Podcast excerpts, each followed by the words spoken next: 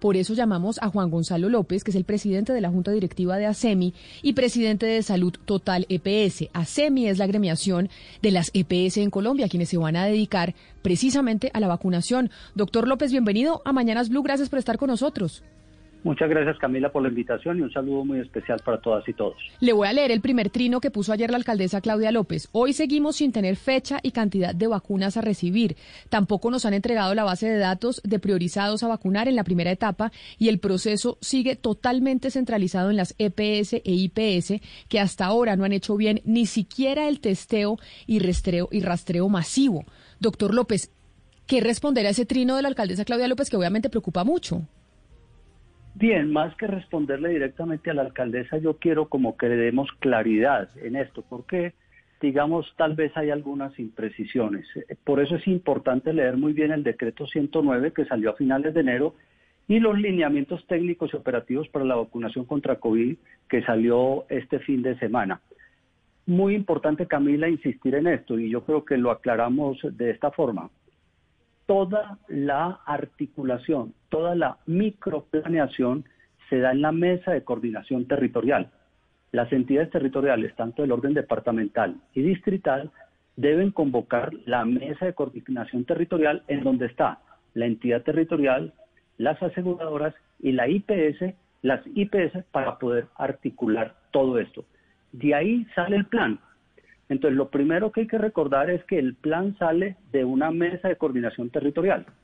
El segundo elemento que hay que establecer es el de la base de datos. La base de datos es del ministerio. El ministerio tiene una base de datos maestra de vacunación. De hecho, si ustedes vieron el fin de semana, el viernes, ya el ministerio dijo, yo ya tengo la población de 80 y más años en mi vacuna. Y pueden ingresar en mi vacuna y ya encuentran la población que se va a vacunar. Todavía no la agenda. ¿Por qué? Porque todavía no se tienen las vacunas. ¿Por qué? Porque todavía no se tienen las IPS que van a vacunar, puesto que todavía no se tienen las vacunas. Entonces, dos claridades fundamentales. Uno, se planea en la mesa de coordinación territorial, que es la microplaneación, en donde tienen asiento las entidades territoriales, las EPS y las IPS. Y el segundo elemento muy importante que hay que tener en cuenta es que la base de datos es una base de datos que maneja el ministerio. Y por dos razones fundamentales, Camila, que es importante que se tenga en cuenta. Uno, para la protección de los datos. Dos, muy importante, la actualización. La actualización se hace a través de la base de datos única de afiliados, BDUA, que todo el sector lo conoce, todo el sector salud. Esas dos cosas, digamos, son muy importantes proteger. Vuelvo e insisto, habeas data, o sea, protección de datos, e igualmente la actualización que se hace a través de la BDUA. Si empezamos a enviar bases de datos para todo lado, eh, podemos cometer errores graves. Yo tenía entendido que parte de la crítica de la alcaldesa, no necesariamente el trino que puso ayer, sino en las últimas semanas, es que en realidad el distrito, pues Bogotá en este caso, y los diferentes entes territoriales, pues tienen información eh, en bases de datos y sistemas de información que ellos manejan, también mucho más acertada de dónde está la población. Y si es cierto que hay una invisibilidad estadística de pronto en ciertos sistemas de información y hace necesario que se cruce información de diferentes sistemas, ¿a usted le parece acertado contar únicamente con la información centralizada que tiene el Ministerio de Salud y no llevar esta información y cruzarla con datos que maneja el distrito en diferentes programas, etcétera. Y se lo pregunto porque justamente en mi vacuna ya estamos viendo a personas que están registradas ahí, pues que, están fallecidas. Entonces uno dice, ¿será que el Ministerio de Salud, de una forma centralizada, sí puede contar con toda la información? El Ministerio de Salud utiliza todas las bases de datos y la actualiza con todas las bases de datos, incluyendo las de las EPS. Y hay algo que yo le puedo asegurar, y lo digo con rotunda seguridad. La base de datos más completa del país las tienen las entidades aseguradoras, es decir, las entidades promotoras de salud. Es una base de datos de millones de afiliados. Se calcula entre 47 y 48 millones de afiliados. Esa base de datos no la tiene nadie más. Y eso se lo puedo asegurar. Y por eso está la base de datos única de afiliados. Y es ahí donde está. Ninguna entidad territorial, ni ninguna otra institución en el país tiene una base de datos de esta dimensión. Ahora bien, ¿qué estamos haciendo mientras tanto todas las entidades promotoras de salud? Precisamente eh, el tema por los grupos prioritarios, el tema de revisar la calidad de la información, el tema de actualización. que siempre es un proceso permanente. Nosotros estamos permanentemente actualizando la base de datos, permanentemente. Y este es un reforzamiento de ese ejercicio para continuar reforzando la actualización de datos. Y también hay que advertir algo aquí. También hay una obsolescencia en esa información. ¿Por qué? Porque las personas a veces se trasladan y en, y en, la pandemia sí que se ha movilizado la gente. La gente una vez está aquí, pero otra vez está donde un hermano, otra vez está donde un hijo, otra vez está donde una tía. Ese es el tema que hay que estar, digamos, rastreando permanentemente. Pero la gran mayoría de la base de datos es una base de datos completa, es una base de datos amplia que hay que seguir, continuar actualizando, que es una de las tareas de la EPS. Las aseguradoras en el país tienen la tarea de actualizar la base de datos y por eso hemos abierto todos los canales. Si ustedes ingresan a la página web de ASEMI, ahí estamos las 10 EPS en contacto, eh, los temas de contacto para actualizar la base de datos. Y cada EPS tiene desplegado una cantidad de canales para actualizar la base de datos, que puede incluir robot, que puede incluir WhatsApp, que puede incluir app, que puede incluir call center. Todos están abiertos para actualizar la base de datos. Y quien no se encuentra ahí, hay un mecanismo que es la postulación. El paciente o la persona se postula ante la EPS y dice, sabe que yo no estoy incluido ahí. La EPS tiene la obligación de revisar los datos y actualizar los datos en la BDUA.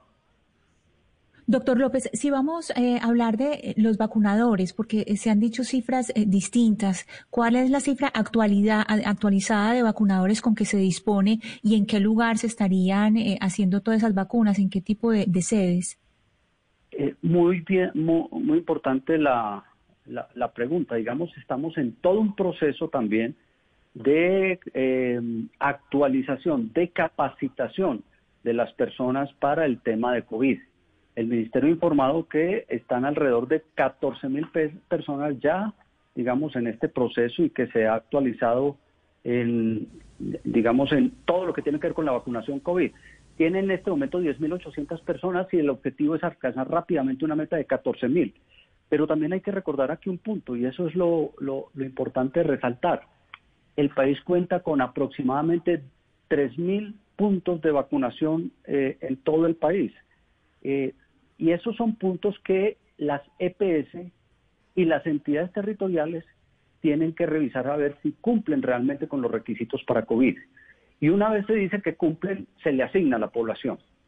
¿Estamos de acuerdo en ese ejercicio? Entonces, digamos, el país tiene una experiencia muy importante en el programa amplio de inmunización. El país, eh, según cifras del Ministerio de Salud, eh, aplica al año unos 30 millones de vacunas en lo que se conoce como el Programa Ampliado de Inmunización o PAI. Ahí es donde tenemos el recurso, las instituciones que prestan este servicio, la red de frío, la información, la capacitación. Es en el país, en, cuando hablamos de instituciones, son alrededor de 2.000, alrededor de 3.000 puntos de vacunación en el país. Ahora bien, fíjense el salto que vamos a dar. El ministerio también informa que vamos a pasar de 30 millones de dosis aplicadas anualmente a este año aplicar un poco más de 90 millones de dosis. Esto lo que requiere es una articulación muy bien hecha por parte de todos. Entonces, cuando a veces uno ve que las entidades territoriales se resisten, acusan, muchas veces sin ningún fundamento, eh, y no cooperan este, en este ejercicio, pues obtenemos resultados muy regulares. Aquellas entidades territoriales que realmente se han dispuesto, han trabajado, eh, colaboran, cooperan con todo el ejercicio, sale adelante todo el programa. Esperamos que esto suceda así. Ha pasado en muchas cosas. Entonces, cuando a veces una entidad territorial dice es que las EPS no hacen, las cifras dicen absolutamente todo lo contrario. Lo dicen eh, en los resultados en entrega, por ejemplo, de fórmulas médicas a domicilio. En el caso de ASEMI, 6 millones. En el caso de entrega de fórmulas a terceros, 29 millones. En el caso de consulta y teleorientación, 17.5 millones. En el caso de todo lo que es el recurso girado a las IPS para que atiendan a la población, 24 billones. La tasa de mortalidad y de letalidad, por lo menos en lo que se refiere a las 10 EPS de ASEMI, es muy inferior a la tasa de mortalidad y letalidad del resto del país. Pero hay todavía un punto importante. Nosotros somos los responsables de articular toda una red, de que se le garantice la hospitalización, las urgencias y la unidad de cuidados intensivos a los pacientes.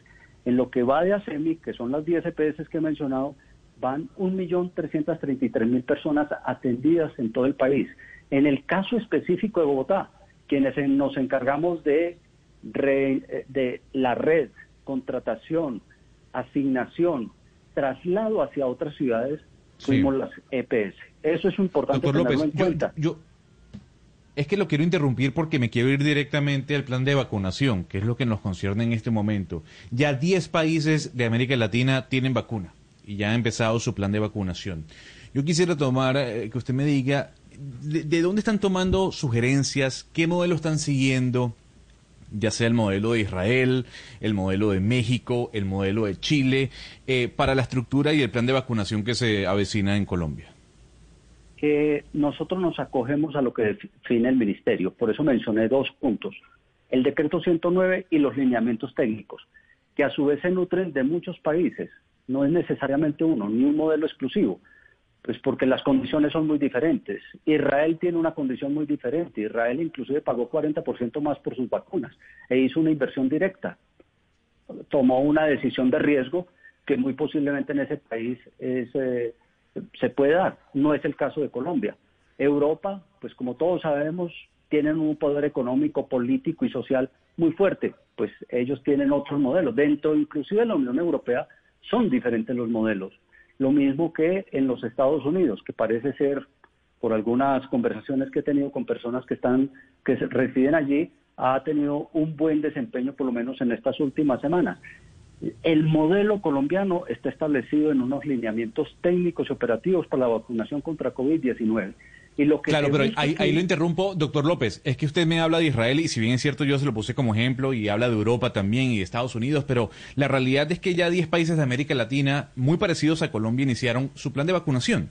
Eh, entre ellos Perú, entre ellos Argentina, entre ellos Chile. ¿Ustedes se están dando cuenta, están tomando nota de lo que esos países están haciendo eh, para para mejorar tal vez el proceso a la hora del desarrollo del plan de vacunación? Claro, de todos los países, digamos, le hacemos seguimiento y logramos saber establecer muchas veces medidas, digamos, eh, un poco exitosas. Pero, pero lo reitero, el, el, esquema de Colombia es un esquema tal vez un poco diferente, porque el esquema de, Colombia, y esto es otra cosa que hay que estar permanentemente desvirtuando, es un aseguramiento público que se realiza a través de entidades de origen privado y público. ¿sí? Entonces, eh, por ejemplo, cuando la alcaldesa dice que la CPS, pues aquí también es muy importante recordar que hay una gran EPS pública que es Capital Salud. Entonces, es, Doctor López, pero mire, yo, yo, yo sí quisiera preguntar a usted por la cobertura, porque usted ha insistido que la cobertura está casi que totalmente garantizada pero hay una población rural en, el campo colombiano que, que, muchas veces no tiene acceso a este tipo de, de servicios de la CPS. Entonces, esa cobertura, ¿hasta dónde podría uno considerar que realmente es efectiva a la hora de, llevar a cabo un plan de, vacunación masivo en todo el territorio nacional? Si ya hay una población rural que uno ve que no está considerada muchas veces en este tipo de planes, ¿de qué manera ustedes garantizan que efectivamente esa población rural se va a beneficiar de este plan de vacunación? Eh, porque hay dos tácticas importantes en el plan. Uno es la vacunación en áreas rurales a través de microconcentración. Es decir, le decimos a la población, aquí se van a concentrar y aquí los vamos a vacunar a todos.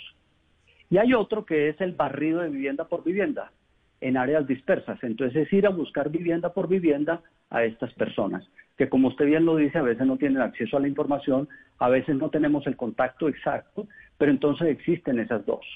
Y recordemos muy bien, para áreas dispersas, de, con gran dispersión, la propuesta de trabajo es la vacuna de una sola dosis para poder ser muchísimo más eficientes en este ejercicio. Pero, también está contemplado en el plan. Pero entonces, eh, doctor López, la preocupación que tienen los colombianos y sobre todo cuando ven mensajes así como los de la alcaldesa Claudia López de que pues no hay plan, de que no van a llegar las vacunas y no estamos listos, no la debemos tener. Es decir, ustedes ya están trabajando y apenas lleguen las vacunas, todo va a estar listo, la logística, para que no vayamos a tener problemas como ha pasado incluso en otras partes, que la logística es difícil de implementar. Ustedes ya tienen el plan estructurado. Estamos trabajando en el plan, lo estamos difundiendo, estamos actualizando la base de datos, se tiene la base de datos, tenemos red de IPS contratada, si hay que contratar más, lo hacemos, esa no es la dificultad.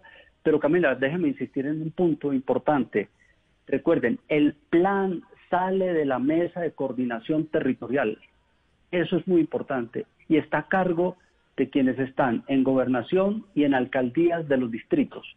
Eso es muy importante tenerlo en cuenta porque ahí es donde realmente sale el plan. Ahí es donde van a salir cuál es la persona a vacunar, cuál es la IPS que lo va a hacer, cómo se va a hacer el agendamiento, absolutamente todo. Entonces, eh, yo diría, cambiemos los trinos por trabajo y nos va muchísimo mejor, ¿sí? Cambiemos, digamos, esa actitud a veces un poco compleja de eh, atacar, afectar, cuando lo que nos tenemos es que sentar todos, vuelvo y lo digo, esto implica muchas instituciones.